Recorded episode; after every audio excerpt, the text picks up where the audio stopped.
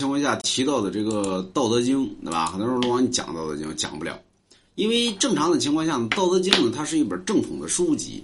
其实《道德经》里边就包含于十六个字儿。有人说龙王你放屁呢，《道德经》怎么能包含十六个字儿呢？其实这十六个字儿，咱们经常给大家去讲。那么《道德经》呢，每一个人看《道德经》呢，跟每个人看《道德经》呢，都会理解不同。为什么呢？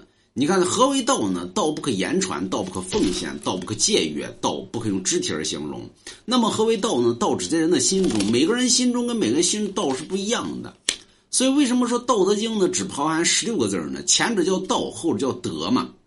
所以何为道？何为德呢？你知道不知道啊？知道那就有德嘛，你不知道那就无德嘛。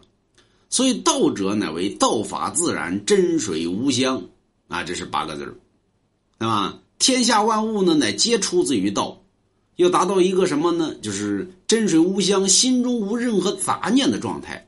所以，不管说是道家还是佛家里边，都讲究于纯净，没任何杂念。那么，所以这者前者为道，那后者呢叫德嘛。所以叫上善若水，乃厚德载物。前者叫修心，后者叫修行嘛。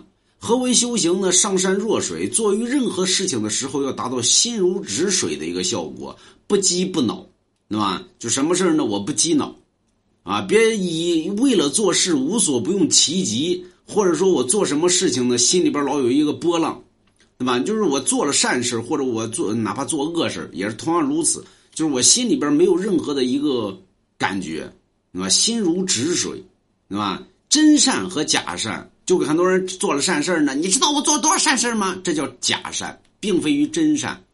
所以后者那叫厚德载物，天下万物皆为你所用。所以这叫道与德。所以后之呢称之为叫《道德经》。其实《道德经》呢其实是两本书籍，一者为道，二者为德。那么道德道德嘛，所以十六个字就包含于道德系列。所以你知道不知道？啊，知道啊，知道买龙王家一幅字儿，对不对？所以讲不了啊，自己悟去。